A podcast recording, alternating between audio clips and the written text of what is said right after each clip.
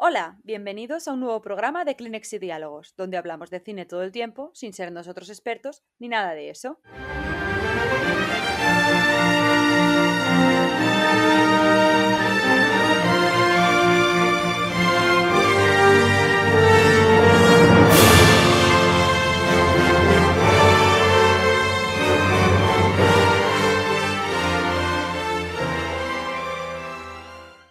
Antes de comenzar con nuestro décimo tercer programa, querríamos agradecer a todos por haber escuchado nuestro programa anterior y por todo el apoyo que nos habéis dado en redes. Y ahora, dentro avance. He estado ahorrando centavo a centavo pensando en este día. Esto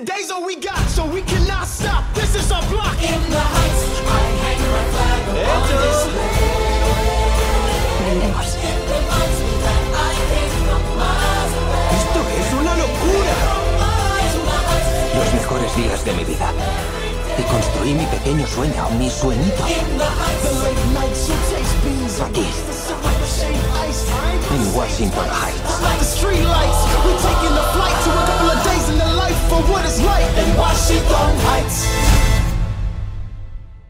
Bueno, después de este avance tan espectacular, vamos con los temas a tratar esta semana. Hoy venimos con un programa muy interesante, eh, con un especial que a mí me hace mucha ilusión, sé que a Néstor también, y una cantidad de estrenos maravillosos que estamos eufóricos con todo ello. No sabemos ni cómo nos vamos a organizar el fin de semana para verlo todo.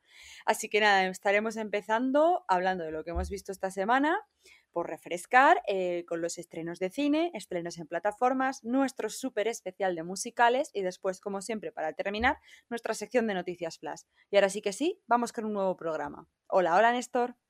Hola, hola. Bueno, viene la semana donde todo se estrena, porque qué, locura. Pero antes de hablar de los estrenos, vamos a hacer la sección que introducimos la semana pasada de ¿qué has visto esta semana, Claudia? ¿Qué, obra audiovisual has visto, has visto Bueno. esta semana? He visto un poquito de todo, variadito. Eh, bueno, para empezar, estuve, bueno, una vez al año veo religiosamente Mommy de Xavier Dolan. Es una de mis pelis favoritas de la historia. Está en mi top 3 películas. Me encanta, es preciosa, os la recomiendo a todos.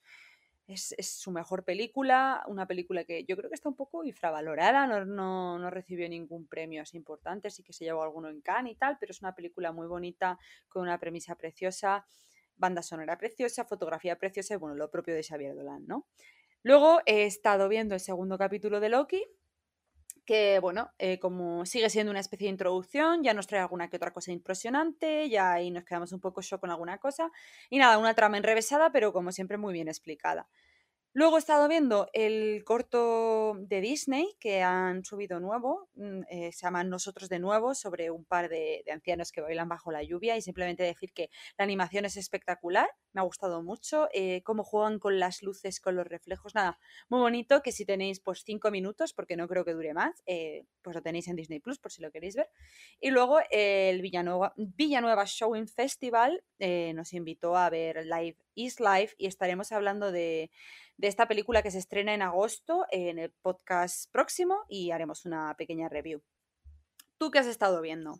Yo esta semana a las plataformas las he dejado un poquito de lado. No voy a mentir que no he visto ni Loki. Ya la, la veré el fin de semana, eh, el Mm. capítulo semanal, y he ido mucho al cine. Eh, me hice la maratón de un lugar tranquilo. He visto la primera y la segunda juntas, como yo creo que estaban pensadas, porque la primera, la segunda justo acaba en la primera escena de la, en la última Ah. escena de la primera, y luego comentaré qué me pareció esta segunda parte. Luego vi eh, En un lugar salvaje, la Sí. película de que hablamos ya de estreno de la semana pasada de Robin Wright, que la verdad es que me dejó un poco frío. ¿Sí? Eh, esperaba bastante más, con que yo venía muy hipeado por, por la obra y se me hizo aburrida, un poco repetitiva Vaya. y una historia que la hemos visto mil veces sobre una persona que no conecta con los demás y de repente llega una persona a su vida que le hace de repente estar eh, otra vez eh, conectando con, con las personas. Y eso sí, es súper bonita de ver. Claro. Un Muy ¿no? Nomadland, ¿eh? Eso es, claro. Eh, los planos, cuidado, cuidado. Luego vi Life is Life, que fuimos los dos al Villanueva Showing Festival. Y eh, esta sí que me voló absolutamente la cabeza, eh, como su propio título indica, que es Cabeza Borradora, el reestreno de la película de David Lynch, que la verdad es que me pareció una fumada gordísima. O sea, eh, que- me recuerdo de todas las escenas porque la verdad son muy chocantes. Sí. Y, y luego eh, no entendí nada. O sea, yo dije, vale, David Lynch, me acabas de explicar cómo es ser un padre primerizo eh, con eh, un niño que literalmente es un mutante, como si fuera un, un espermatozoide, una señora que canta dentro de un radiador Uh, eh, y todo en blanco y negro. eh, Luego, eh, espectacular. gore, o sea, wow, que la verdad es que me gustó mucho, mucho, mucho, y no, es de estas películas que se te quedan en el cerebro y de ahí no salen. Bueno, algo hizo bien entonces. Sí, sí, algo hizo bien David Lynch, y bueno, vamos con nuestra sección favorita. Vamos allá. Hay personas ahí fuera que merece la pena salvar.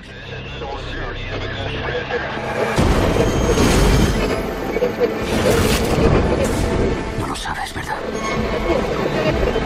Pues yo sí.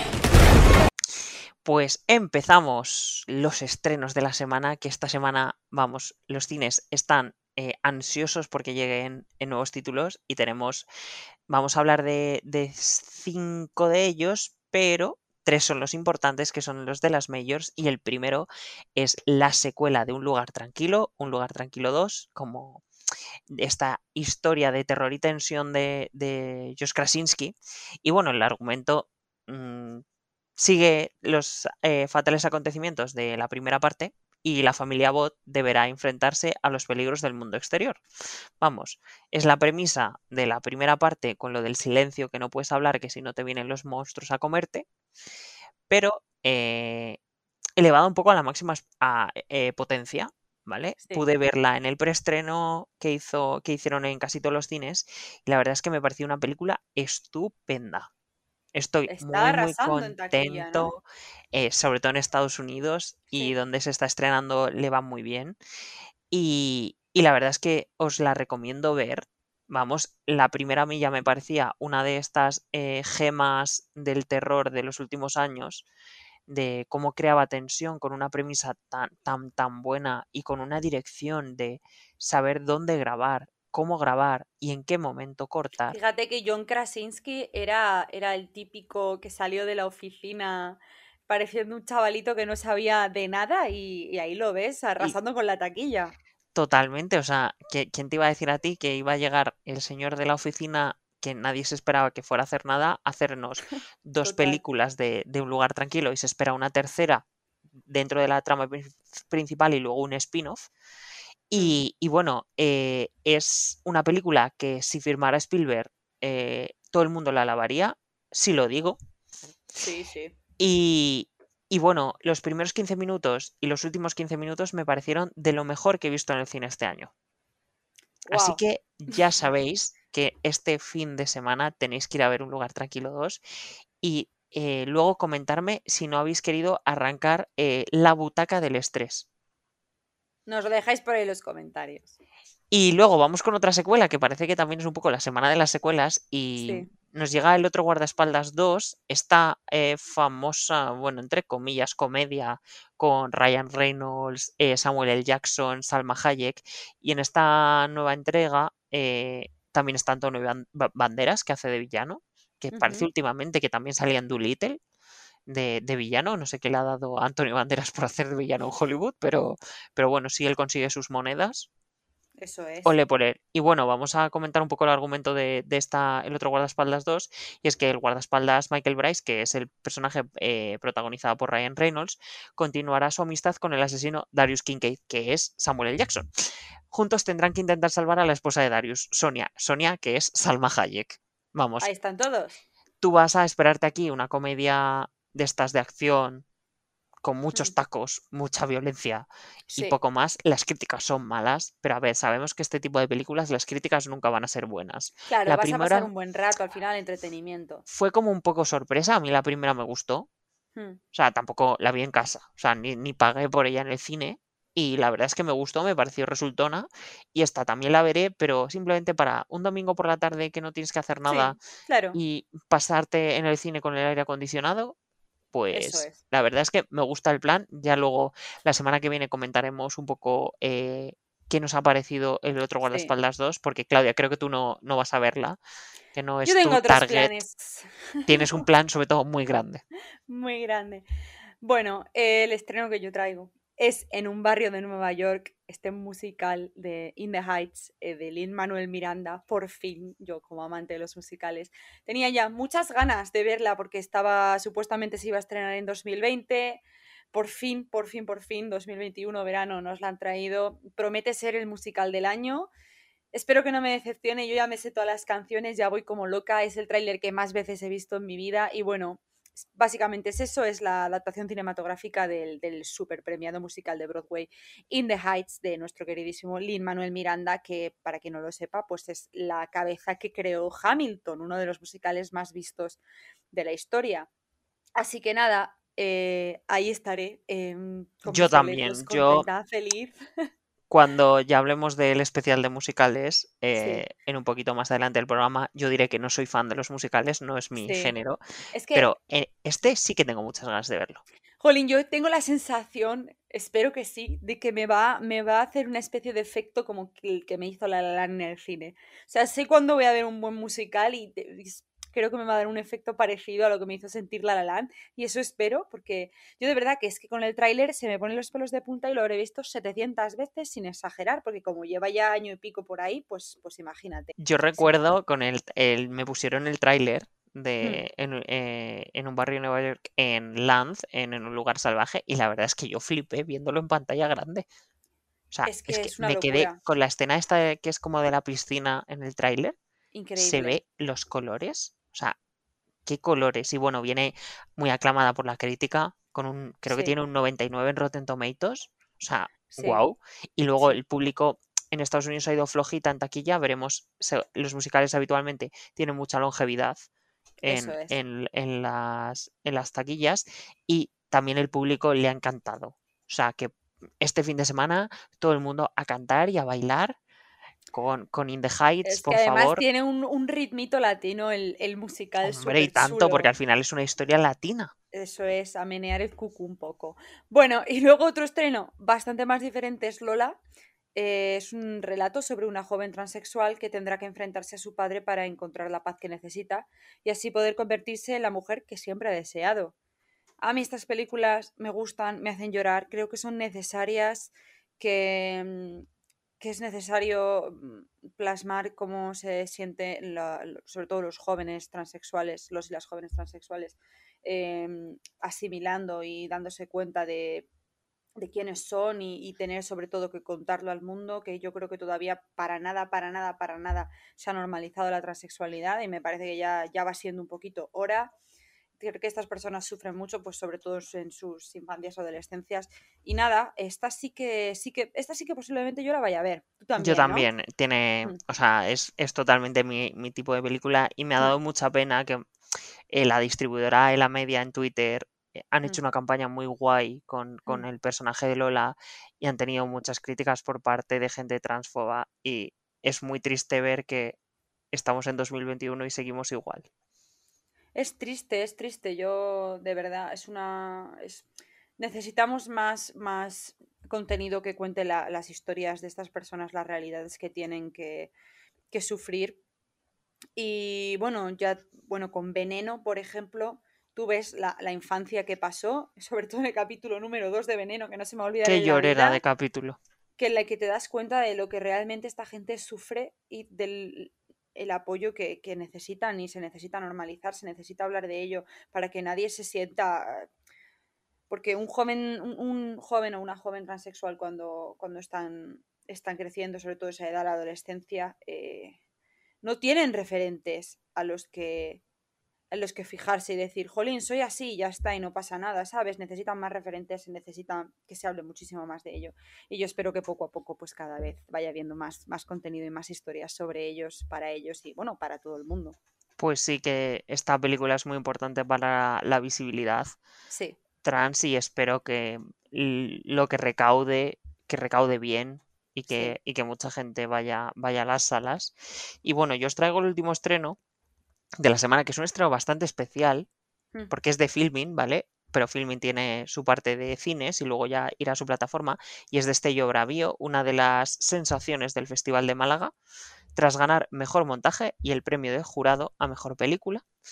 Eh, es una historia, bueno, el, el tráiler es flipante, ya estáis viéndolo en, en YouTube y bueno, narra la vida de Tierra de Barros, una localidad muy pequeña del sur de España donde sus habitantes se enfrentan al fin de un tipo de vida tradicional ya en decadencia. O sea, eh, mezcla un poco el drama con el realismo mágico y eh, yo Mm. el tráiler flipé y parece ser que la directora eh, quiere que los cines pongan la película co- con, medidas especiales, o sea, que pongas la lámpara del proyector de esta manera, Uh, la pantalla así, para que los colores se vean como, como quiere representar la, la obra ella. wow. Y me parece que hace, hacía mucho que yo recuerdo que sí que muchas películas tenían eh, características y especificaciones de cuando se proyectaban, pues Destello Bravío vuelve otra vez a, hac- a hacer eso. Porque habitualmente Sí. todas las obras tienen, son unas especificaciones todas estándar. Pues esta no, tiene el, que sí la lámpara, el proyector, la pantalla. O sea, me parece muy curioso que vi la las especificaciones y, y me pareció una cosa muy interesante y que yo intentaré ir a ver de este Yo Arabio, que eh, después de ser la sensación de Málaga, ya hablaremos de la otra sensación en, en las noticias flash. Y, y bueno, que está, irá, irá pequeña en taquilla, obviamente, porque Filmin no tiene, no va a muchos cines. Y bueno, que ya comentaremos un poco qué, qué nos parece esta obra española. Y bueno, después de estos estrenos, que hay estrenos para todo tipo, ya te puedes ir a ver una comedia, Sí, una de sí, terror, un luego. Musical semana. o un drama con realismo mágico y un drama sobre la transexualidad, vamos, hay para todo el mundo. Falta la peli de animación, ya para completarlo, Que la tenemos que, en que- plataformas. que la tenemos en plataformas. Así Ahora que esta semana tenemos para todo el mundo. Y vamos con los estrenos de plataformas y empezamos por Prime, que nos trae primero eh, el segundo spin-off de The Walking Dead tras Fear the, Walk- The Walking Dead, que es The Walking Dead World Beyond. Y luego nos traen una película de la que ya hemos hablado en el podcast, que es Digimon Adventure Last Evolution Kizuna, la película final del arco de, de Agumon Sí. Tai en Digimon, que vamos, en el momento en el que eh, esté en Prime, si sois fans de Digimon, le dais al play y preparad los Kleenex. Solo, solo diré eso y os lo recomiendo mucho, mucho. Luego en Filming eh, llega El Padre, la fantástica, maravillosa eh, película de Florian Zeller tras arrasar en los Oscar sorprendentemente. No, no, sorprendentemente no, que ahí estuvieron mis apuestas. Hombre, y, y yo que me alegro que el padre eh, fuera muy bien en los Oscar y llega en, en método de alquiler, así que os gastáis los, los euros en, en alquilarla. Y, y bueno, el padre es otra de estas obras que pasará, pasarán cinco años y sabremos apreciarla más. Sí, sí, ya hablamos de ella. Podéis buscar el programa pre-Oscars, Oscars y post-Oscars, que son tres programas que podéis escucharnos hablar sobre ella con más detalle, porque la verdad es una película que nos gustó mucho y bueno, si no tuvisteis la oportunidad de verla, la tenéis ahora. Y nada, eh, por otro lado, Disney Plus nos trae un grandísimo estreno, eh, un poco polémico. Nos trae Luca, esta peli de animación en Italia con unos colores súper vivos, súper bonitos. Luce, luce preciosa la animación, me gusta muchísimo. Y bueno, eh, con polémica, ¿por qué? Porque se estrena de forma gratuita cuando otros estrenos de Disney Plus han costado eh, 22 euros, 22, 23 euros con este acceso premium que, que creó Disney Plus tras la pandemia. Entonces, claro, polémico porque porque unas pelis valen dinero y otras no, los, los del estudio de animación pues estuvieron, por, claro, estaban un poco mosqueados de por qué por mi película no tienen que pagar, bueno, ya sabéis. El caso es que la película, si no habéis visto ya el tráiler que está por todas partes, anunciada por todas partes, luce súper bonita y bueno, yo es que en cuanto esté, pues clic y a verla, porque tengo muchas ganas. Yo también tengo muchísimas ganas de Luca. eh, esta historia que parece est- de estudio Ghibli, Sí, porque además hay un poco de referencia. El sitio donde está, eh, donde viven los sí. niños de Luca, eh, se llama Porto Rosso, Ah, como claro. Como Rosso Porco Rosso. de, Claro, de y además hay como mucha referencia visual a Ponio el Ponyo. acantilado. Es el tráiler, lo ves, bueno, realmente la película parece que va hasta de lo mismo. Así que bueno, pero la animación es que luce tan bonita, tan bonita que yo tengo muchas ganas de verla y a ver. A Ya ver os, tra- os traeremos, os traeremos la semana que viene nuestra crítica de Luca, que la verdad eh, ha tenido buenas críticas, muy buenas. No, no es Mm. Soul, obviamente, pero Soul es que es complicado llegar a Soul. Sí, Y, y que seguro que nos lo pasamos genial en, en una Italia en el verano comiendo, comiendo helado y yendo en moto. Eso ¿Qué, es. qué se puede pedir más? Nada, nada, a estas alturas nada. Bueno, y luego por otro lado, eh, nos trae en Disney Plus la temporada 2 de Con Amor Víctor, esta serie basada en el universo de Love Simon, aquella película tan bonita que seguro que muchos recordáis. Y luego también se estrena Me llamo Earl. Por otro lado, vamos con Netflix. En Netflix se estrena la temporada 4 de Élite, que me gustaría decir que no la voy a consumir, pero es que la voy a consumir. Y es que no me gusta Élite, me parece una serie mm, mala, lo siento, ya lo he dicho, mala. Pero es que tiene algo, tiene un yo que sé, que qué sé yo, que hace que todo el mundo la vea y todo el mundo diga lo mala que es después de verla. Pero ahí estamos todos. Sí, Tú al final todo, estar todos en élite nos enganchamos. Sí, sí, sí, es que es, es una trama que, que engancha, pero luego miras los actores, a mí no me gusta ninguno, el montaje no me gusta, la dirección no me gusta, no me gusta nada, pero ¿por qué la veo? Ah, no lo sé. Luego, por otro lado, eh, la comedia dramática con Kevin Hart también va a estar en Netflix, se llama Ser Padre.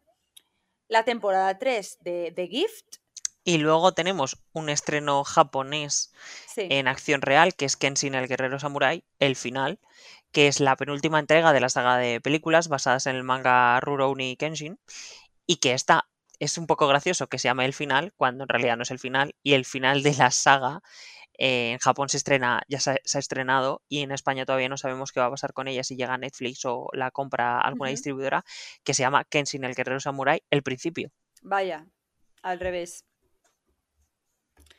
Bueno, por otro lado, en HBO eh, se estrena la segunda mitad de la primera temporada de Generation y se estrena Cazafantasmas. Y luego en Movistar Plus tenemos eh, dos películas. La primera es Shirley, eh, que viene como estreno exclusivo de Movistar, que es un biopic en clave de suspense de la escritora Shirley Jackson y está interpretada por la magnífica Elizabeth Moss.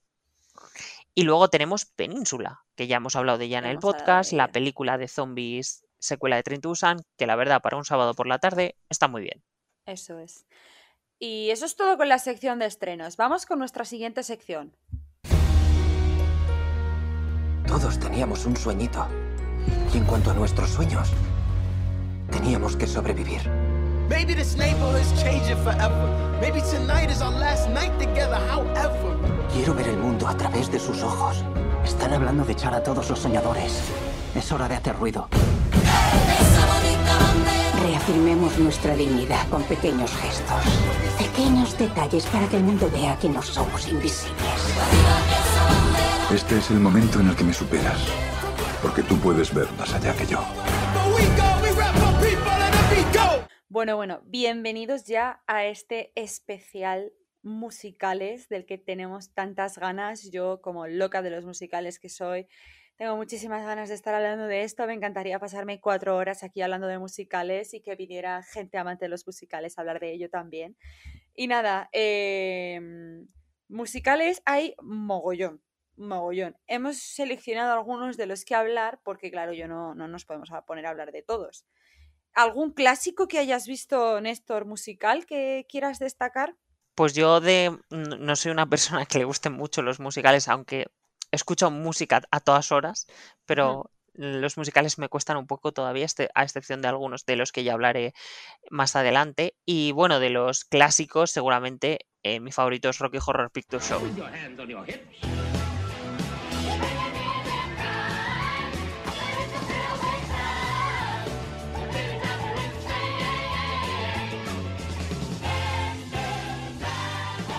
Qué maravilla, hoy lo iba escuchando en el metro. Qué maravilla, qué polémico fue en su Qué momento. polémico fue en su época y qué de culto se convirtió. Claro, es absolutamente de culto. Y bueno, ¿cuántos disfraces de Halloween ha marcado Rocky Horror Picture Show? Y, y- y cuántas influencias de Rocky Horror en el cine después. Efectivamente, efectivamente, qué, qué maravilla, me gustó muchísimo. Bueno, eh, me gustó muchísimo lo que hicieron con él en Glee, lo que hicieron con él en Las ventajas de ser un marginado. Es Es, que o el de las ventajas es muy bueno. Sí, sí, sí, sí. Bueno, Rocky Horror Picture Show, pero es que luego está Gris, que me encanta Gris, Mamma Mía, que a todos nos hace querer ponernos un peto vaquero y ser Meryl Streep, Her, Rent, Cantando bajo la lluvia, West Side Story, Dirty Dancing, Footloose, Cabaret y así mm, sin acabar, es que podríamos decir mil. Y bueno, eh, vamos a hablar un poco de cuáles son nuestros favoritos y así pues acortamos un poco, porque hay un mogollón, ya, ya te digo. Al final es un eh, género súper extenso, que hay un montón. es- Y maravilloso, maravilloso, a mí me encanta. Bueno, eh, voy a empezar hablando yo de mis favoritos. Eh, mis favoritos son Los Miserables, Hamilton, La La Land y Hairspray. Los Miserables de 2012 está basado en el musical de Broadway archi super duper conocido Los Miserables. Eh, tiene canciones preciosas, tengo tatuado Los Miserables en la espalda, o sea, no, os digo más, me, encantan Los Miserables. Mm, estuvo el Oscar eh, de Anne Hathaway en esta película de 2012. Eh, es maravilloso como lo hacen Hugh Jackman, Anne Hathaway, pero es que incluso Eddie Redmayne estaba empezando a ser descubierto, más o menos. Y, y me parece también que lo hace increíble cómo cantan con la cámara a 10 centímetros de su cara, con solo un piano. Para, para no ser cantantes realmente está muy bien. A mí me gusta muchísimo. Néstor, sé que a ti no. No, es uno de los musicales, eh, es mi eh, unpopular opinion. Bueno, tengo dos unpopular opinion de unpopular opinions de, de los musicales y es que a mí no me gusta nada Los Miserables, lo he intentado, pero es que se me hace eterno. Yo lo adoro. Es que lo podría cantar de principio a fin. No sé si dura dos horas 40 o así. Dura muchísimo, yo recuerdo, yo dije, Claro, no puede pero ser. es que el libro es como tu cabeza de grande, o sea, claro, es que eso es algo a tener en cuenta. ¿eh? Y yo estuve en el musical en Londres y también duraba como tres horas, es que es espectacular, a mí me gusta muchísimo. Y bueno, también de época es Hamilton. Hamilton es uno de los musicales que, que más se ha visto en la historia de los Estados Unidos. De hecho, las personas mortales no pueden conseguir entradas para ver Hamilton en Broadway y es por eso que Disney lo grabó de muy muy buena calidad y está disponible en Disney Plus para ver la obra completa en muy buena calidad, que muchísimas gracias Disney Plus. De hecho, lo estrenaron el año pasado eh, cuando se iba a estrenar In the Heights, que también era de Lin Manuel Miranda, dijeron, bueno, como no vamos a estrenar In the Heights, vamos a daros otro tipo de contenido de Lin Manuel Miranda. Y nos estrenaron Hamilton en junio del año pasado. Es que me acuerdo del momento en el que me metí a verlo enterito. Me gusta muchísimo y es que ya te digo que la- las personas mortales no pueden conseguir entradas. Eh, todos los actores famosos, cantantes, Beyoncé eh, lo ha visto. Eh, Edward Norton dijo que lo vio siete veces. O sea, increíble. Pero tú y yo, Néstor, creo que nunca vamos a ver Hamilton. Bueno, quién A sabe no ser esto. que nos convirtamos en, en una superestrella. O a lo mejor nos hacemos amigos de Lin Manuel Miranda. Ojalá algún día ¿Quién sabe? Ese, ese señor es un genio y hablaremos luego de todo lo que Sí, se porque ahora mismo Hollywood solo parece que Solo está queremos a Lin Manuel Miranda. Miranda está dominado por él. Luego otro de mis favoritos es Hairspray, este musical de instituto súper niñato, increíble, canciones así como muy rock, eh, muy chulo, con John Travolta, con Zac Efron, maravilloso, maravilloso, me gusta mucho, es muy, es súper mamarracho, es muy divertido y, y es una película muy divertida que recuerdo ir a ver cuando tenía como 10 o 12 años. La fui a ver con mi tía, que yo nunca había ido a ver un musical al cine, me planté allí y dije, esto es maravilloso, ¿qué es esto? Y así es como descubrí los musicales, de hecho. Y luego ya para terminar con mis favoritos, esta es la película que me cambió la vida, suena exagerado, pero es verdad, y es La La Land. A mí em, son los siete, el final de La La Land son los siete minutos del cine que más me gustan de, de todo lo que existe. Es una peli que me ha cambiado la vida, que cada vez que la veo me, me reconecta con, con lo que de verdad quiero ser y lo que de verdad me gustaría ser, porque va sobre esta joven que quiere ser actriz, que quiere dedicarse a un mundo que es muy difícil, porque el mundo del, del arte y del cine, tú y yo lo sabemos, Néstor, Muy es complicado. Muy complicado. Y a veces uno solo se quiere rendir porque dices, pues mira, ya está, igual no es lo mío. Y cuando ella dice, no, es que igual no es lo mío, llevo cinco años aquí intentándolo, me voy a volver a estudiar Derecho. A mí, eh, cada vez que dice eso, me, me da con una silla en la cara y digo, Dios, eh, te entiendo. Así que ojalá algún día nos vaya tan bien como a ella, como a mía. Y nada, que si no habéis visto ya La La Land, no sé en qué cueva vivís y que la vayáis a ver, que busquéis también el significado que tienen los colores, toda la perspectiva que tiene el director Damien Chazelle, que fue el director más joven en ganar un Oscar. Eh, que fue por La La Land, evidentemente. Así que nada, que, que la podéis ver porque seguro que está ya por todas partes. Está en alguna plataforma, estoy segurísima. Sí, que no sé si está en Netflix, creo, La La Land. Sí, está, Me en alguna plataforma sonar. está. Pues que yo, claro, como la Mm. tengo en DVD, yo la quiero ver y es el DVD, ¿sabes?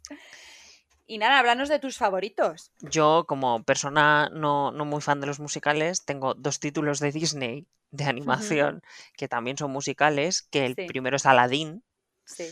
que me encanta Aladdin, la, en la adaptación de que hizo Disney, ya hablé de ella y me, que me gustó mucho, pero me parece un musical con mucha calidad, la historia es muy buena, la animación ya ni te cuento, pero es que las canciones me parecen todas buenísimas. Preciosas. O sea, Sí. eh, Un Mundo Ideal era, o sea, lloro con esa canción, a mí me la pones y lloro.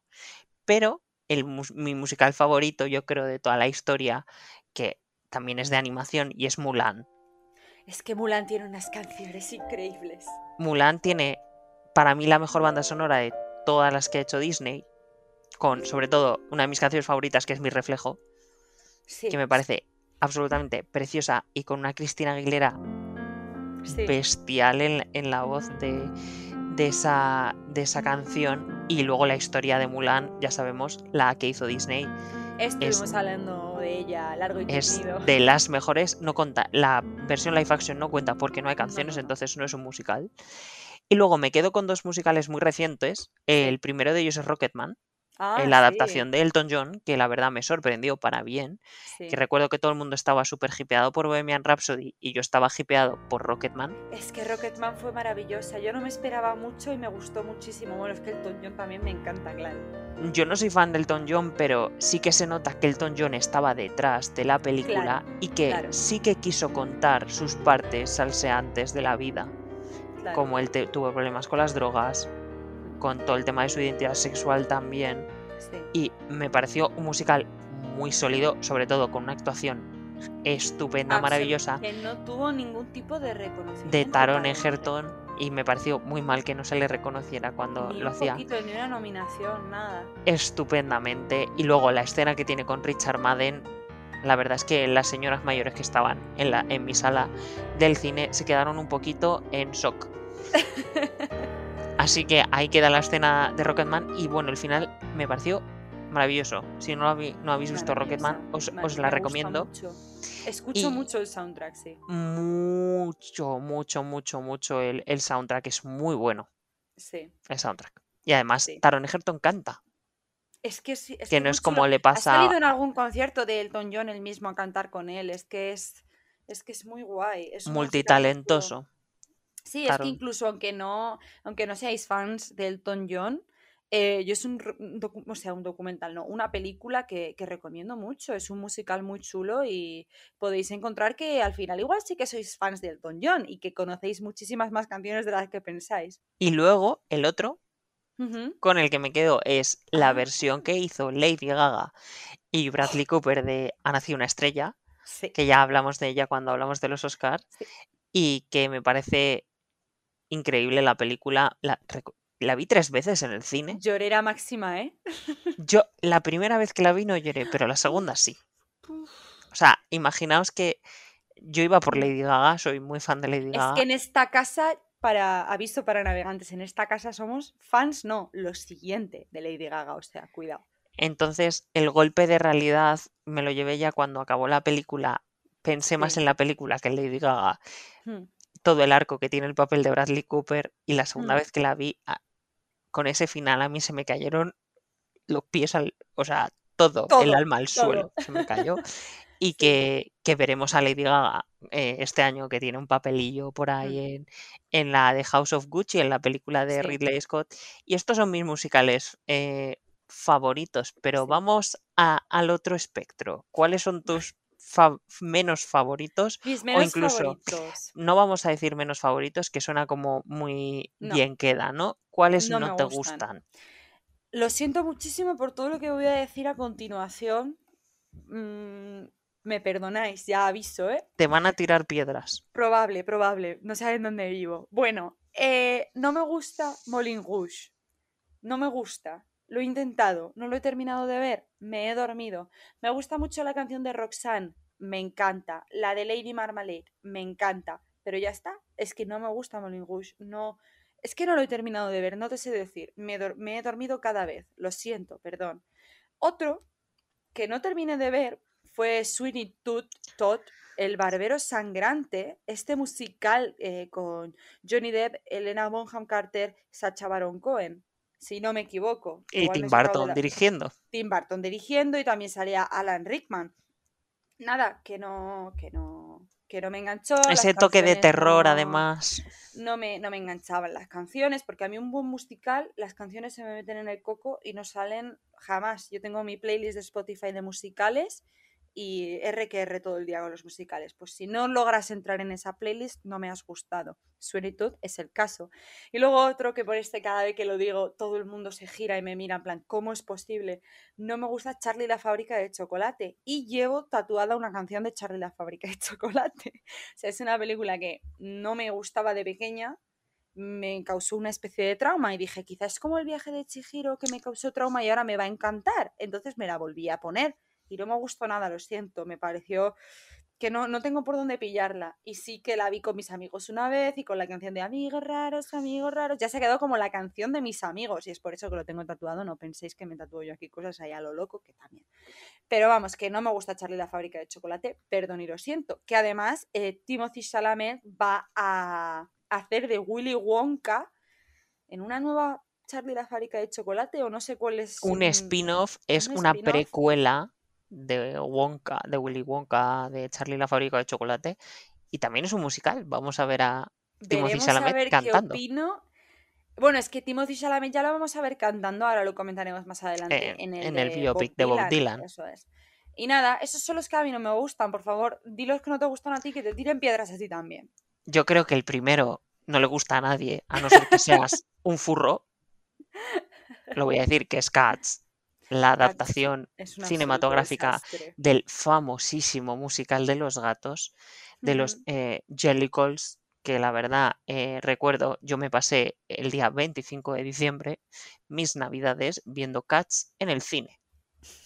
Qué mejor plan, ninguno. Ninguno. Y que Cats es una fantasía pesadillesca propia de eh, lo más profundo de tu cerebro, con unas actuaciones horrorosas que no hay por dónde Es que el coger. tráiler ya, el tráiler ya dices, es que ¿qué es esto? ¿A quién se le ha ocurrido? unos pelajes que es que a Judy Dench le quitaron el anillo de boda, que sale con las manos llenas de pelaje y el anillo de boda. O sea, vamos a ver.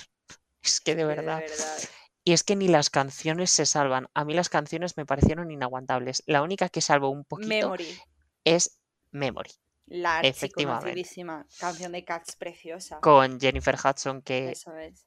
Que la verdad es que lo hace muy bien, pero por ejemplo hay una escena muy, muy turbia de Cats que involucra leche, a Jason Derulo y muchas Es lenguas. que en el momento en el que un casting contiene a Jason Derulo siendo mitad gato, mitad Jason Derulo, es que ya sabes a lo que vas y no te puedes quejar. Solo le faltó decir Jason Derulo. De Jason Derulo. Totalmente. Pero la verdad es que Cats ha adquirido su público de culto porque recuerdo, leí un artículo en Estados Unidos que los cines, había algunos cines que ponían Cats a las 12 de la noche, como estas eh, sesiones underground que también a Rocky Horror le pasó, Sí. y que la gente iba vestida de los personajes de Cats Ay, el mundo es un lugar muy raro. a cantar las canciones y a ir bebidos y drogados y que se ha convertido como una especie de culto underground de la película de Cats que me parece una auténtica fantasía. Madre mía, demasiado internet por hoy, ¿eh? Totalmente, demasiado internet. Pero el siguiente musical por el que sí que creo que me van a tirar piedras, bueno, creo que incluso Yo los dos que voy a a tirar. decir, y es que no me gusta nada, nada, estuve a nada de dormirme en The Greatest Showman, el Tiene musical con. Zendaya, Zac Efron, Hugh Jackman, que la verdad la historia no me pudo interesar menos, porque la historia se me hizo banal, no me aportó nada, que sí, las canciones están bien, Preciosas. pero es que además la peli se me hizo otra, otra vez eterna y no creo, no recuerdo que durara tanto, pero es que a mí un musical que la historia no me atrapa, lo llevamos mal. Y el The Greatest Showman no me gustó nada. O sea, creo que a Cats le guardo un cariño especial, pero a Greatest Showman no. Me dejas muerta con esto que estás diciendo. Yo vi The Greatest Showman dos veces en el cine. Sí que la historia tiene sus flojeras. La película tiene sus flojeras, pero el soundtrack me parece maravilloso. Tiene canciones preciosas. Y no te perdono. Mm, No, no te puedo perdonar. Lo que siento. pasa al siguiente. Y paso al siguiente, que también es una popular opinión, y es que ya lo comenté en el podcast que hicimos de los Oscar, y es que no me gusta nada Bohemian Rhapsody. Como película es. Ge- en general, y es que al final las canciones de Freddie Mer- de, de Queen son las canciones que podemos escuchar en nuestro MP3 en casa o en Spotify, y al final no hay actuación, o sea, no, un- no como hizo Taron Egerton en, en, The- en Rocketman. Al final, es. eh, eh, Rami Malek no canta las canciones. Y eso a mí me saca es. la película y ya ni te cuento la edición de la película horrorosa. El montaje es, es Así que soy de las personas a las que Bohemian Rhapsody no le gusta. Y eso que recaudó lo que recaudó. De verdad, eh, salgo a la calle y digo que no me gusta Bohemian Rhapsody y me apedrean. Yo creo que cada vez hay más gente de acuerdo, por lo menos yo por donde Creo yo me que muevo, últimamente ya sí que está sí, saliendo un poco la gente decir que estaba un poco sobrevalorado y que lo que se han visto ya algún otro musical y han dicho, eh, que Se han visto Cats y les ha cambiado el mundo. eso es. Y bueno, eh, musicales infravalorados, antes de pasar, yo tengo uno de los musicales que más ha escrito cómo soy en la vida y es School of Rock. Qué Eh, fantasía de está musical. infravalorado. Es una fantasía con, con- no me sale el nombre del actor, Eh, Jack em, Black, Jack Black, seguramente en su mí, mejor papel. o sea, yo creo que he basado mi personalidad en una de las alumnas de Jack Black en, en- en School of Rock. O sea, yo, yo vi esa película con 7, 8 años y dije, "Mm, voy a ser estrella del rock. Ah, No lo soy, pero, pero yo es, me encanta, creo que está infravalorado. También está el musical en, en Londres, en Broadway, que es maravillosa y que si no la habéis visto en alguna plataforma tiene que estar. Es que es un clasicazo y, y creo que está infravalorada. O sea, cuando se habla de musicales, por favor, no nos olvidemos de School of Rock, que Jack Black está fantástico, la peli es divertidísima, las canciones son Divertidísima. Es una peli súper divertida para toda la familia y, nada, que School of Rock, chicos. Y luego, por otro lado, no me voy aquí sin mencionar High School Musical, el musical de nuestra generación. Porque yo, lo que yo sentí yendo corriendo a Disney Channel a ver High School Musical y cuando se fue a estrenar la 2, que estaba todo el cole, o sea, en el cole no se hablaba de otra cosa, solo se hablaba del estreno de High School Musical 2, porque Zac Efron y Vanessa Hudgens habían robado nuestros corazones y nuestras vidas. Y nuestras recuerdo carpetas. y nuestra, es que, es que yo tenía pósters, carpeta, todo. Y yo recuerdo cuando se fue a estrenar la segunda película que prometía ser increíble, verano, piscina, vacaciones, había un partido de fútbol y mi padre dijo que no se veía High School Musical porque se veía el partido de fútbol y al día siguiente en el cole todos los niños lo habían visto menos yo. No he llorado tanto, creo en toda, en toda mi niñez, no, no ha habido tantas lágrimas derramadas por algo como por no haber podido ver en primicia High School Musical 2. Y nada, que es que a ti te gusta High School Musical? A mí mm, es como un poco guilty pleasure, aunque no me gusta el, con- el concepto. O sea, las Sí. canciones al final han, han traspasado la cultura y son ya Es que nos iconos. las O ponen sea, en discotecas. O sea, la canción de We're all in this together. Es que O sea, al final. Y te sabes los pasitos del baile porque fue tan icónico y el, yo recuerdo el boom de la primera. O sea, es es que que. Camp Rock, por ejemplo, no llegó a tanto porque No creo que también era inferior, pero es que recuerdo el boom que dio High School Musical, que te- La tuvimos en el tres partes y luego tu- tenemos una serie ahora en Disney Plus basada en el musical. O sea, Es es un colegio donde las personas del club de canto, si no recuerdo mal, hacen el musical de High School Musical. Es que el crossover más ambicioso de la historia es que Y donde ha salido Musical. una de las estrellas actuales ahora mismo de la música pop, que es Olivia Rodrigo. Olivia Rodrigo es que se lo ha montado estupendamente. A esa señorita le ha dejado su novio, ha escrito un disco de cómo le ha roto el corazón, porque todas las canciones van absolutamente de eso, y ahí está en el top mm, desde que apareció, desde que abrió la boca, está en el top de, de las más escuchadas. Y todo eso gracias a High School Musical. Así que Un besito para Zac Efron desde aquí. niños, niños que nos escucháis, eh, High School Musical. Yo tengo uno infravalorado, pero que ya he, he hablado arriba, que es Rocketman. Rocketman sí que pasó, es lo que decíamos. Pasó muy mm, desapercibido. Y luego tengo otro, que este es más especial, porque es, creo que es, es- es de terror al final y gore, que es Repo, la ópera genética, que Madre tiene un toque de Rocky Horror Picture Show y que es una fricada absoluta, con unas canciones como un poco heavy metal y, y también muy glam rock. Y luego unos visuales de unos rojos, eh, unos negros bestiales con mucho, mucho cuero. Sí. O sea, ese es, es muy pequeñito, es como una obra de culto. Y si no recuerdo mal, está dirigido por uno de los directores de, las, de la franquicia Saw. Fíjate. O sea, pasas de hacer un musical combo, ¿eh? raro en- con gore y que es como de un doctor que mm, altera genéticamente a las personas. Y, y luego haces Saw 4. Bueno, cada uno tiene la mente un poco, sí, perturbadito, ¿no?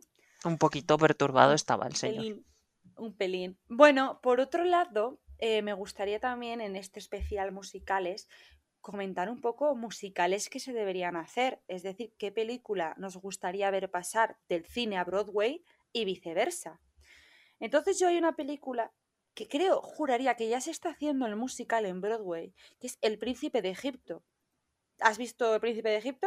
Sí la he visto, pero no la recuerdo, la vi de pequeño. El, El Príncipe de Egipto es increíble. Tiene unas canciones increíbles, preciosas, que yo siempre que lo, que lo he visto, he visto la película y he pensado, es que esto cantado en un musical, porque da para un musical precioso y chulísimo, que como exista ya me vais a tirar piedras, pero yo, last time I checked, no existía, pero sí que creo que se está llevando a cabo El Príncipe de Egipto, y es un musical que me encantaría ver. Y por supuestísimo, otro musical que existe la película, pero que todavía no hemos visto en, en los escenarios, es La La Land, que yo sé que le llegará el momento, le va a llegar y lo va a reventar. Yo lo sé. Pero bueno, que me encantaría ver esos trajes de colores y esas canciones mm, ya míticas eh, de La La Land en, en un escenario. Y por otro lado, eh, sí que me gustaría eh, el efecto contrario, un musical que está en escenarios, pero todavía no hay película, es The Wicked, que sí que se ha rumoreado alguna vez como posibles castings para The Wicked, película de The Wicked, ya veremos, yo sé que está al caer, o sea, es algo que va a ocurrir seguro y, ya veremos, sí que me gustaría, me gustaría eso, mm, ver una película de The Wicked. Y por último, tenemos musical, pero no hay película, de la grandiosísima, maravillosa y espectacular Hamilton, que no sé muy bien por qué no se está, algún problema tiene que haber para que Hamilton, uno de los musicales más vistos de la historia, uno de los discos más comprados de la historia, que no se haya hecho película. Y no sé muy bien por qué puede ser. Yo creo que lo de Hamilton, al final, Disney sí que tenía preparada Claro. eh, una adaptación, pero parece ser que es complicada de adaptar. es complicado de Al adaptar final creo que porque es un poco fenómeno Cats. Cats que es, muy difícil de adaptar al cine. lo que pasa con Hamilton es que es un musical sobre la guerra de independencia de los Estados Unidos y la tesorería y políticos y, y papeles y leyes que realmente tú lo cuentas así dices, qué tostón, qué tostón. Pero es que Lin Manuel Miranda consiguió contarnos esa parte de la historia de los Estados Unidos con rap, hip hop y cosas increíbles y maravillosas. Entonces sí que creo que es de una difícil adaptación también quizá porque al tener los derechos Disney es una peli que al final tiene que ser violenta y tiene que tener sus cosas adultas, porque tiene sus partes adultas, como, como por ejemplo Los Miserables. Entonces no sé muy bien si algún día lo tendremos. Yo espero que sí, pero que si se hace, se haga bien, que no se haga por hacer a lo cutre, rápido y corriendo. Así que si tengo que esperar mm, ocho años para ver Hamilton en película, mm, espero tranquilamente. Y bueno, te voy a hacer otra pregunta sobre los musicales que parece que están muy de moda. Sí. Y es, ¿qué te parece los biopics y los dramas musicales que últimamente tenemos un montón, que ha nacido una estrella, Rocketman, Bohemian Rhapsody, eh, los Estados Unidos contra, contra Billie Holiday ta- y el biopic de Bob Dylan que vamos a tener dentro de poco y también se rumoreaba que se podría hacer una peli sobre Britney Spears. Sí, ¿Qué sobre te Amy parecen so- sobre Amy. Winehouse también, que decían que podía ser Lady Gaga, pero eso Mm. todo era un rumor sin, Sí. sin fundamento. Y bueno, ¿qué, qué te parece esta, esta nueva vertiente de los musicales? Que últimamente creo que nos faltan musicales grandiosos y este año Sí. tenemos bastantes, la verdad. Y porque recuerdo Cats fue el último musical que tuvimos Sí, hasta ahora, que vamos a tener In the Heights. Eso es. Eh, a mí, o sea, me gusta también, me parece una manera de mm, como de descubrir a un artista. A ver, que nadie, que, que Queen no es una banda de garaje rock que conozcan cuatro gatos, quiero decir, pero, pero sí como de acercar a las más nuevas generaciones a esa música. Yo, por ejemplo, conozco Queen, conozco Elton John, porque toda la vida, pues en mi casa se ha escuchado esa música, también porque son míticos, ¿no? Un poquito de cultura musical. Pero sí que me parece como una manera de acercar a, a nuevas generaciones a escuchar esa música y a conocer las historias de, de- de estas personas. Em, luego, claro, también depende de la manera en la que se haga. Bohemian Rhapsody sí que tenía muchas cosas de la vida de Freddie Mercury que ni siquiera habían pasado, que evidentemente eran ficción o estaban exageradas o, cambiadas, em, pero sí que acerca a personajes mm, históricos, porque Freddie Mercury es un personaje histórico, a, personas que quizá no los conocían. Así que a mí sí que me gustan estos, y de hecho es que los veo todos. Y el de Bob Dylan me muero por verlo, porque yo ver a Timothy Chalamet que aprendió a tocar la guitarrita y se está dejando el pelo como a Bob Dylan, eh, me, me hace mucha ilusión y me gusta, pero sí que me gusta que se hagan bien y que sean fieles, como tú decías antes, se nota que en Rocketman está Elton John detrás, está Elton John supervisando y guiando todo aquello y, y diciendo qué es lo que quiere contar y cómo lo quiere contar, se nota. Y sí, sí que me gustan, a mí sí, y bueno, eh, el de Billie Holiday no, no lo he visto, pero sí que es que vienen bastantes, con el de Amy Winehouse se ha rumoreado muchísimo, El de el de Madonna también, si no de recuerdo mal. O sea, eh, si tenemos se muchas hace... estrellas pop que necesitan Sí, yo de... si se de Recuerdo Lady hace Gaga, se, quiero ser se, ella. se estrenó uno de David Bowie, pero no recuerdo el título. De David Bowie. Sí, pero, mm, o sea, no era exactamente un biopic. Ah, Sí que estaba basado un poco en David Bowie con las canciones y tal, pero es que no me acuerdo, era muy pequeño. sí, no recuerdo, O sea, al no final esta es como, creo que es la tendencia ahora del musical, hacer más de estrellas del pop También otra vez por el debate este de que quizá al hacerlo ya de una estrella que ya existe, hacer un biopic musical, ya las canciones la gente ya las conoce, ya saben a lo que van. Tú si eres fan de Bob Dylan te ponen el biopic de Bob Dylan y vas, porque ya sabes lo que te vas a encontrar. En cambio, cuando te vas a un musical nuevo, un musical que quizá no has escuchado, como puede ser, por ejemplo, In the Heights, Sí, porque al es final si nosotros no en España no hemos podido tipo... ver el musical. Efectivamente, va, porque allí, claro, en Estados Unidos todo, tú les dices In the Heights, sí, ya, ya lo hemos visto en Broadway cuatro veces, pero, pero eso es lo que te quiero decir. Entonces, quizá también porque los biopics son una apuesta segura, ya sabes a lo que vas, ya sabes de lo que te van a hablar. Pero vaya, sí que me gustaría ver muchos biopics, me gustaría ver el de Lady Gaga, me encantaría interpretarla a ella cuando tiene 20 años, me lo pido, eh, si me ha escuchado algún productor, me lo pido. Y nada, así que el de Amy Winehouse podría ser muy interesante. El de Britney Spears podría ser muy interesante por todo esto que está ocurriendo ahora con su vida de Free Britney, como que parece que está haciendo cosas raras por detrás con quien mueve sus hilos, con su familia. Puede ser interesante. Y Muy, también muy que es una, es una muchacha que lleva encima de un escenario desde los 15, 16 años, seguro que tienen cosas muy interesantes y muy fuertes que contarnos sobre lo que es ser una, una estrella adolescente, la verdad que sí. Y en un futuro también Miley Cyrus, ¿por qué no? También me parece que puede tener una vida muy chula para, para contar, pero claro, aún tiene que tener más de 30 años, que la muchacha tendrá como 26 o 27. Y bueno, el futuro de los musicales. Vamos a hablar un poco también de los musicales que tenemos ya, que se van a estrenar este año. Hay uno que no se estrena este año, pero está anunciado también. Y el primero que nos va a llegar es Annette, el, la locura de musical con, con Adam Driver y dirigida por... em, eh, se me ha olvidado el nombre del director, el director de Holly Motors, eh, y que parece Leox Carax. Ya se me Ea, ha, ya se me ha es. eh, aparecido la Virgen y me ha dicho el nombre. Y, y que bueno, que Annette tenemos muchas ganas de ver, que por favor Sí. se estrene, que parecía Yo cuando una estaba viendo el tráiler no estaba, no sabía yo muy bien si era un musical, si, no sabía lo que era, pero dije, mira, Adam Driver, click, o sea, me da igual, allá vamos a estar y seguro que nos va a encantar. A mí por lo menos porque un buen musical me encanta.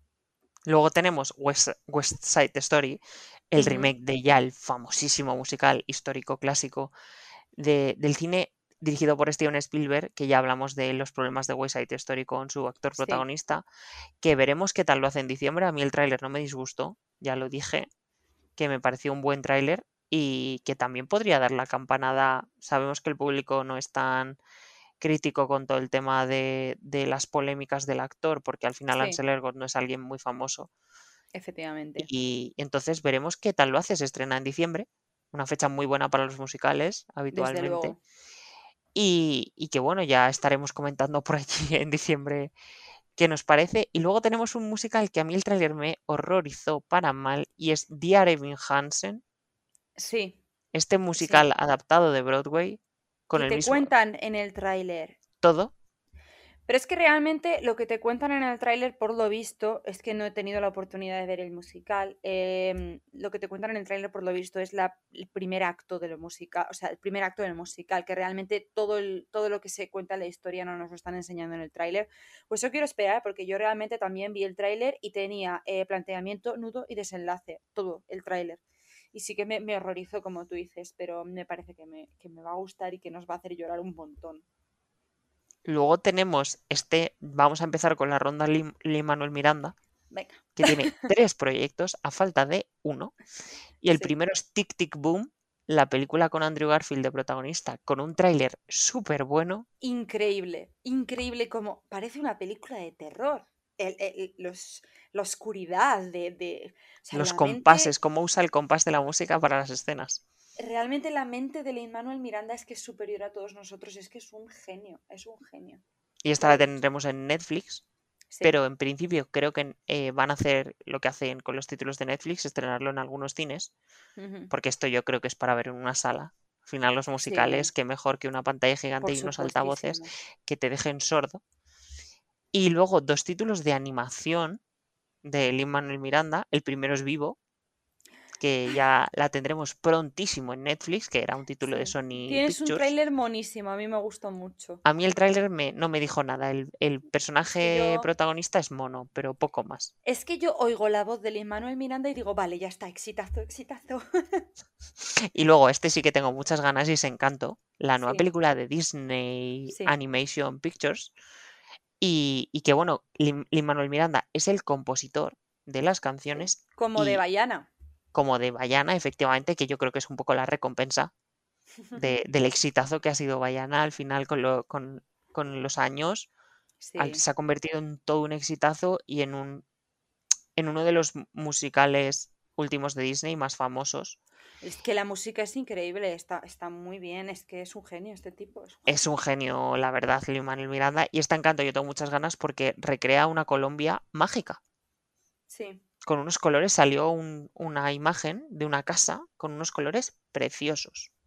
sí, ahí sea, estaremos. sí, Hombre, esta, esta nosotros la vamos a consumir eh, como nadie. Y bueno, esta sí que tengo ganas porque soy muy fan del género musical que va a tratar y es K-Pop Demon Hunters. Un poco un híbrido muy aleatorio. No vamos a ser eh, mentirosos diciendo que esto va a pegar, que es de una banda de K-Pop, el pop coreano, que está tan, tan, tan de moda, y de un grupo de chicas, de tres chicas, que en sus ratos libres cantan y luego matan demonios.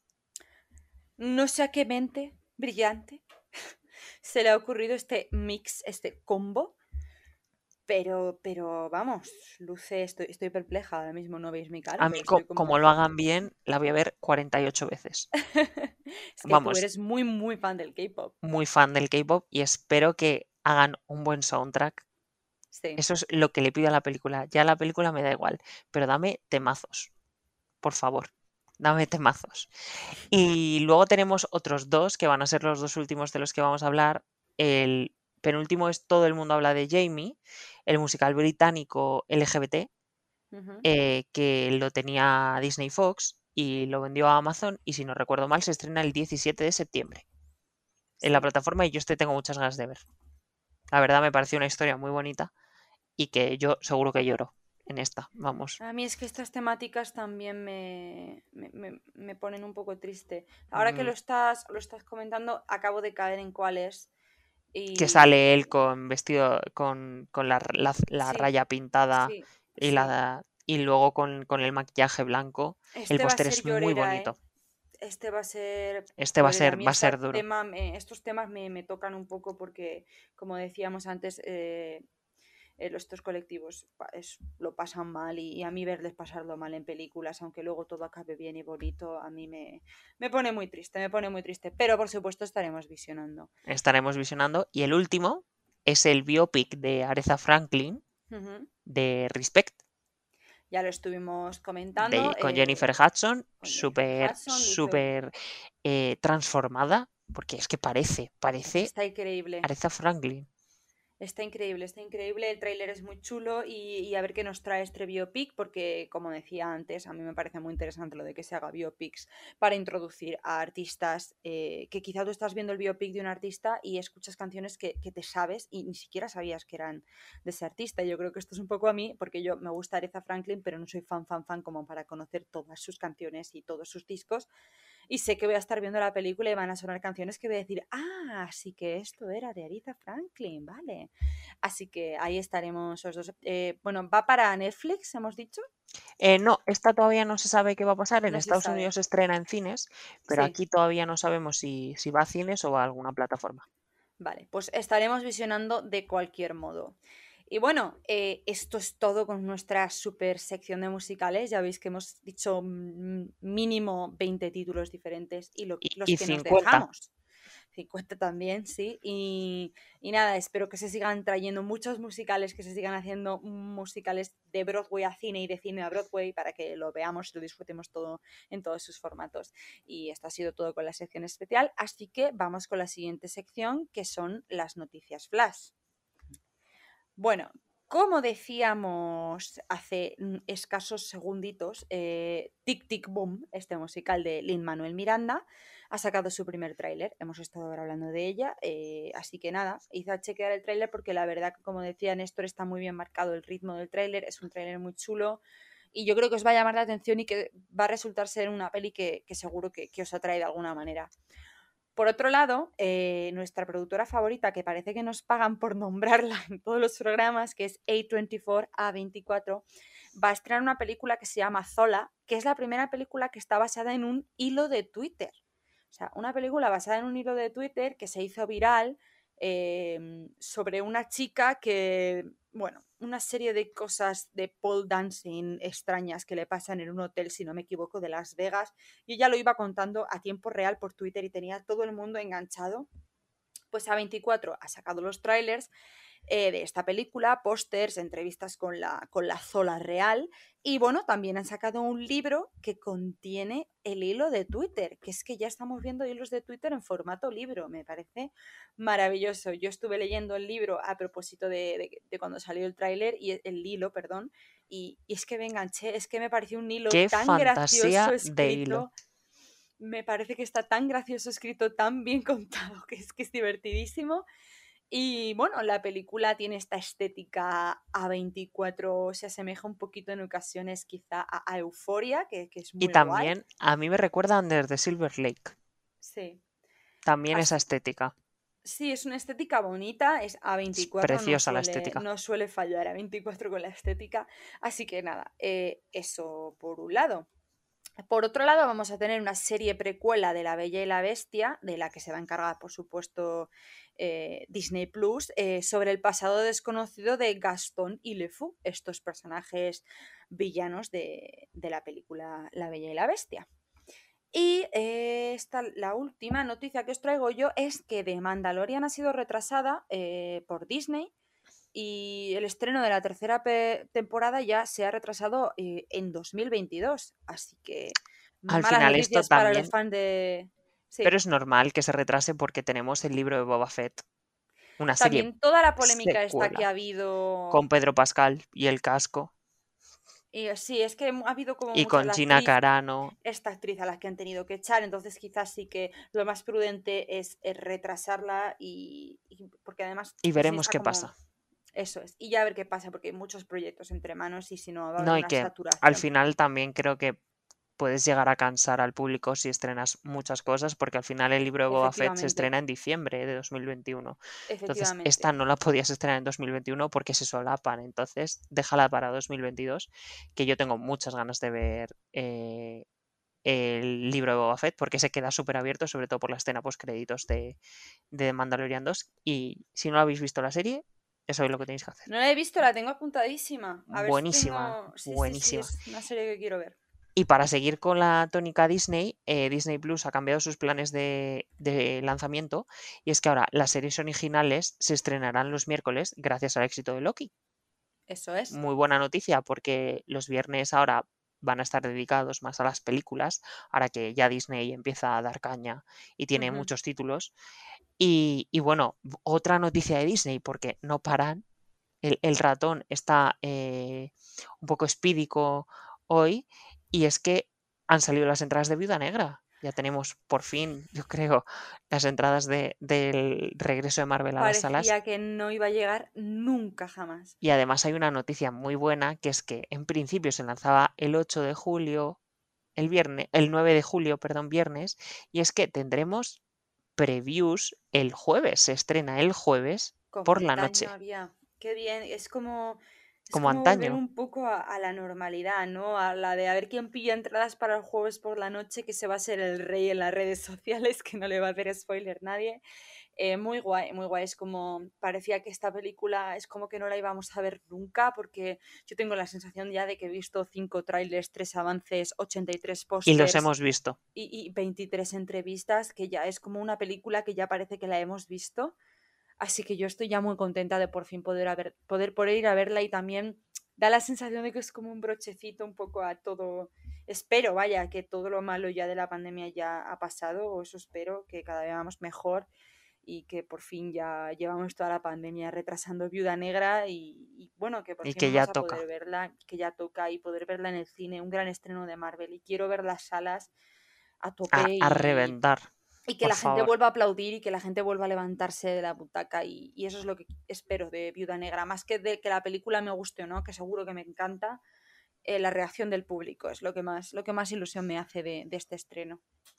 Pues sí, y luego tenemos dos noticias más pequeñitas. Eh, la primera es que Greenland, la película catastrófica con Gerald Butler, va a tener una secuela llamada Greenland Migration, que también va a tener a Gerald Butler de protagonista, obviamente. Y luego es que eh, fue el Festival de Málaga ujú. de, de España y eh, una película arrasó por completo los premios y es, fue El vientre del mar, la película de filming del director de Panegre y que ganó la friolera de seis premios. Guau. Mejor película, mejor director, mejor actor, mejor guion, mejor música y mejor fotografía. Vamos, todo. Lo ganó todo. Y bueno, la película ha recibido comparaciones con el cine de Kurosawa, Sí. entonces está, veremos qué hace Filmin con ella, porque creo que Filmin nunca se ha enfrentado a una distribución de una película con tantos premios en Málaga. Entonces veremos si se arriesga a estrenarla en más cines, que yo esta tengo muchas ganas de verla. He visto las fotos que han salido, porque no tenemos ni un tráiler. han salido las fotos y me parecieron bestiales. La fotografía es inmensa y un blanco y negro espectacular. Bueno, pues, pues veremos, ¿no? A ver cómo, cómo nos dan, en qué formato nos dan, nos dan esta película. Y nada, eh, esto es todo con las noticias flash por hoy. Se termina aquí nuestro programa. Esperamos que os haya gustado este décimo tercero programa de Kleenex y Diálogos. Síguenos para más estrenos, más noticias, más dramas y nuevas secciones cada semana. Compartidlo si os ha gustado y bueno, si queréis que hablemos de alguna película, de alguna serie, de algún tema en concreto, o nos lo hacéis saber en las redes sociales que están en la descripción del podcast. Y nada, que estaremos encantadísimos de charlar sobre ellos. Eso es todo, amigos. Adiós, Adiós, adiós. adiós.